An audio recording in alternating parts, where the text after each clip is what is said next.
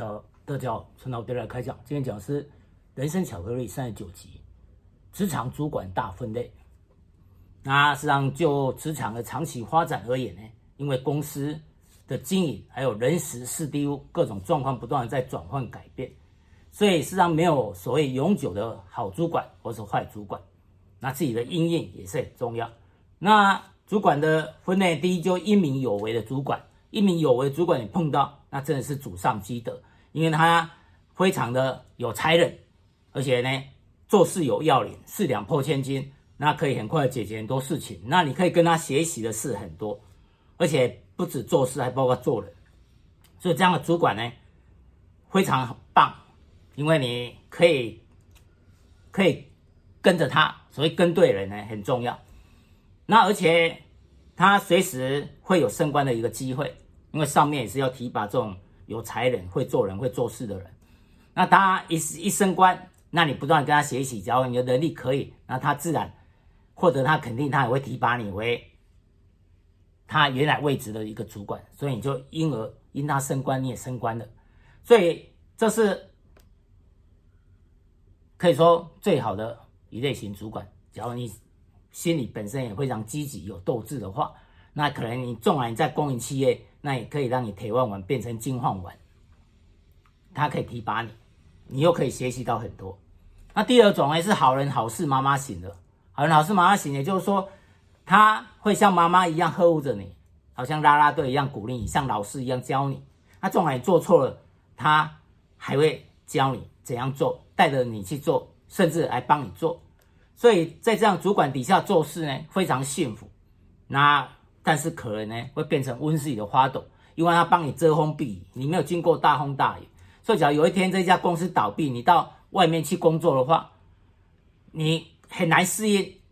那假如你要被他这样底下当了一二十年的话，那你在外面年纪又大了，在外面适应能力会显然呢可能有点不足。所以呢，假如在公营企业碰到这样的主管，那当然。可能你感觉就像在家里捧着一个铁饭碗一样，非常温馨又舒服。那你只要在民营企业，那可能自己本身也需要主动哎去培养、去成长自己的能力，而不要因为说在这样的环境里，在这样温馨的环境里，你就让自己的能力呢没有那么突破性的去成长。因为有朝一夕，假如说你有更好的机会，还是说不幸公司呢经营不善等等，那你要到外面去的话。那可能呢，就接受挑战的时候了。那第三种就是所谓标准型主管，也就是说大家都会碰到了，经常大家会碰到就是这种标准型主管。那可能他强调就是你好好听话，我就是主管，你不要忘我是主管，就强调职场伦理，我在上面，你在下面。那当然，一般标准型主管呢，你把它稍微分一下，也可以分为可以急性子的，他希望很快看到成果，你就赶快给他。那他是比较粗线条，但是他不太会用心机来害你，所以这种是光明正大型的一个主管。那好好的去推销说，那如何去应对这样一个主管？那第二是完美型这种主管，他有点控制欲，他有时候不止说成果要圆满，而且可能你的做事情的一个个方法跟手段呢，他可能都要会给你一些。所谓建议，所谓建议上，他希望你照着做，所以你可能有有一点那种那种被情绪勒索的感觉。那基本上他坚持自己的做事方法，所以应对这种完美型的主管呢，那可能就是要情绪这个控管，还有自己呢要多谨慎、多小心一点。那尽量来配合他来做事情。那社交型的主管，你感觉会很好相处，因为他。很喜欢分享分享自己一些大小事等等。那另外还有保守谨慎型呢，这也是标准型主管里面的一种。他所谓保守谨慎呢，基基本上对对你感觉你不会觉得他有主管的价值等等，而且他很小心，有时候他有一些事情还要还要有人帮他一起扛那种感觉。他希望，嗯，看你的意见如何，可能要你说 S 之后，他才觉得比较有自信、有把握呢，这样把他交出去。那虽然说他个性呢是比较温吞。但基本上你在这样主管底下做事呢，你假如说性格比较雄心壮志，你可以可能觉得说，哎，这个主管好像有点没有那么有用，你觉得觉得他个性太过温吞，那他又太小心，那你可能会有这种觉得。但是身为属下，有时候在言行上还是要稍微自己呢，稍微控制一下，内敛一下，不要太张扬，不要太张了，以为说啊这个主管是懦弱型，我就可以去怎样的？毕竟职场伦理啊，而且官官相护，各个单位呢的主管。他彼此官官相护，所以有时候自己呢，在应对的时候，也是要尊重主管为前提。毕竟他在上，那属下在底下。那封闭型的主管，我们看封闭型的主管，他可能就是有时候你可能会觉得他好像有公主病一样，就是有时候他笑不太出来，就皮笑肉不笑，好像个塑胶脸一样。那就是闽南语就个个觉得愧靠，你很难跟他有说有笑，很很他就是。你要找他谈话，他好像你也会有一种热脸贴屁股的感觉。这种就是他比较这种主管呢，有时候你就觉得说要跟他沟通等等呢，可能说不定要找别人跟他沟通，你觉得好像呢，他也不太想愿意跟你沟通。反正你就在我的底下，你你听话，你做事就对了。你不要跟我拉什么关系，我不是你的兄弟，你就是我的属下，我叫你做什么你就做什么。他工作来直接分配下去，那你就。去做，他也不太会教你，你要自己把它做好。所以呢，各种主管都有，但基本上呢，这种标准标准型主管就大部分会碰到主管。那第一类、第二类主管，那当然是运气很好，可能祖上积德，但也毕竟没那么多。接下来呢，第四种主管呢，好像仇人一样，那有时候是坏人坏事情。那所谓仇人呢，是因人而定，他可能跟每个人不一样。那跟你特别是仇人，为什么可能你们八字不合都有可能？那你觉得他好像处处找你麻烦，因为你们就是不太合得来。你会觉得他是个大坏蛋，好像专门在找你麻烦，拿个放大镜在照你一样。所以这时候应对上还是要自己呢，多去都去谨慎，因为要警觉性，因为毕竟他是你的主管。那有时候可能也有可能你们彼此有心结，那可能你的能力表现不错，他觉得呢有危机感。那其实你的存在对他是闷魇噩梦一场，所以可能甚至想要除之而后快都有可能。那有时候是有些主管他特别的胆小怕事、懦弱无能，他不属于前面标准型。为什么呢？因为他的胆小，胆小到经常单位被别的单位去欺压，然后老板呢丢的工作已经很多了，已经里面的 member 成员呢已经已经整个 team 已经有点负担不了，他也不敢有所反应。那有时候就是会因为这样而把大家累死，所以将帅无人累死阿兵哥。那所以会坏事情就是这样。那有些是将帅无人是指呢坏事，为什么把事情弄坏了？什么意思呢？他没办法掌握老板所交代事情的重点，他不知道老板要的是什么，所以他的命令呢经常朝令夕改，朝三暮四。所以有时候呢让部署呢白做了，白忙了一场，大家说是。怨言一大堆哦，有时候就是就是这样。那当然，在公营企业，那你只要碰到以上的这种呢，可能可能是仇人、坏人、坏事型的这种主管，那可能只能叹气。虽然是铁饭碗，你有时候也会叹息，要小心你不要把铁饭碗敲碎了。因为有些人因为这样而可能就离开了，但是离开外面民营企业也未未尝没有这种人。那在民营企业碰到这种人还好，你该写的写一写，然后你要跳槽就跳槽，最重要是你的能力。你的能力可以带走能力，要培养起来。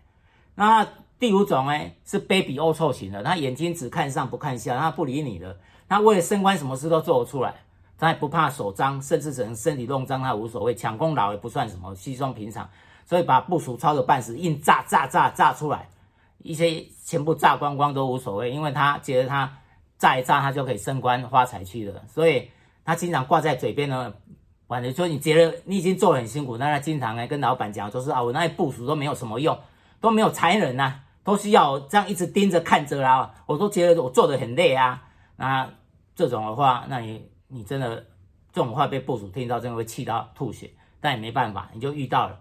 所以呢，那当然这个跟刚才一样，你假如在公营企业碰到这种主管，你又一辈子铁饭碗，虽然是铁饭碗，但你可能就气到恨得牙痒，都要。铁饭碗，你可能都会把它变成瓷的饭碗，都要把它敲碎了。所以这也是要去忍耐一下。有时候呢，有时候有些事呢，不是自己完全能掌握。但这种卑鄙龌龊型的，会觉得说他那种卑鄙龌龊，那为为什么为什么老老板不把他弄走呢？那实际上老板呢，老板看人的眼光不一样。我们上面的分类是以部署来看主管，老板眼光看的不一样。那可以参考这边以前讲的呢，第一集老板印钞机跟老板大大，你可以了解一样。就像以前乾隆皇帝一样，乾隆皇帝用和珅，大家觉得说和珅哇，这可以说贪赃枉法，拿了很多钱。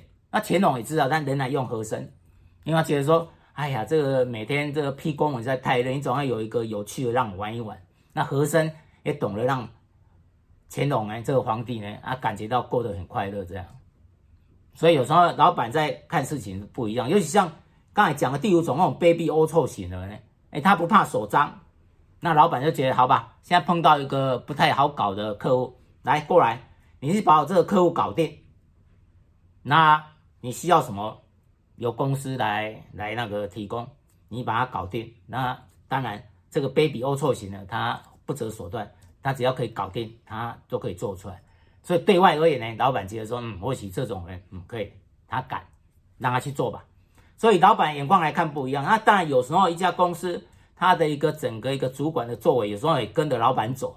所以我们我们读历史以前读过隋炀帝呢，他底下因为他好大喜功。所以他底下很多都是小人，每个人都要迎合他、奉承他，所以他因为他到处呢游山玩水，甚至攻打那个高丽高丽国啊，要很多钱，所以他底下呢那些小人就拼命的从老百姓那边榨油水出来，榨到没有继续榨，百姓呢真是苦不堪言啊！就是隋炀帝呢啊，他这样的氛围适合小人呢在朝廷上生存。后来到了贞观之治呢，到了唐太宗李世民。他有为有守呢，他引文引武呢，打仗冲在坐前面，所以呢，不管是文臣武将，每个人都听他的。所以呢，小人呢，在这个唐太宗李世民的朝廷呢，无法生存。所以一些小人像弘德义等等呢，到了贞观之治，唐太宗的手下都变成君子了。因为这么一个英明有为的皇帝呢，他不需要小人，他本身非常自信又有能力，不需要小人去奉承他。所以自然而然，整个氛围就不一样了。所以有时候一家职场呢，也是看公司的老板而定。有时候你说哎，奇怪，主管怎么会这样？你看看哎，老板啊，原来是老板造成，也是有这种可能。那当然，我们身为属下呢，有时候向上管理之前，要先做好自我管理。所以自己呢，身为属下的个性也不要太张扬，你避免去踩到主管的地雷，也更避免呢，让主管呢不断做出对自己不利的事情。甚至使出杀手锏，所以事实上也不用太担心。那刚才的五大分类，前面那两种让主管呢，跟后面两种那样不好主管都比较少，大部分都标准型的。那碰到前面两大类主管是祖上积的，那后面这两种就是有点倒霉。当然，有时候我们在职场上，好像在我们人身上，不可能都是每天都在过年。不可能每天都是那么顺利的，所以有时候是让你把它想象成说，或许那我们是逆境上演，也就是说碰到逆境，或许它可以让我们心灵呢成长更多，那我们可以承受一些风雨，那我们有了一些挫折，那所以我们可能有时候，假如碰到后面那两列不好的主管呢，那么可能多喝一些心灵鸡汤吧，每天有正能量来应对他们。所以事实上。一开头就讲过呢，像职场的主管呢，从长远来看，没有永远的好主管，还是永远的坏主管，因为公司的经营还有人时事地物状况不断在改变了，所以在职场上最重要还是不断的自我成长，让自己的能力呢，不止在公司获得到肯定重视，也获得到整个市场的肯定。你有了一个跳槽能力，那说真的，你就。在职场上，你可以过得比较自在，你也比较有自信。所以，职场主管大分类以上，陈老大家开讲，谢谢。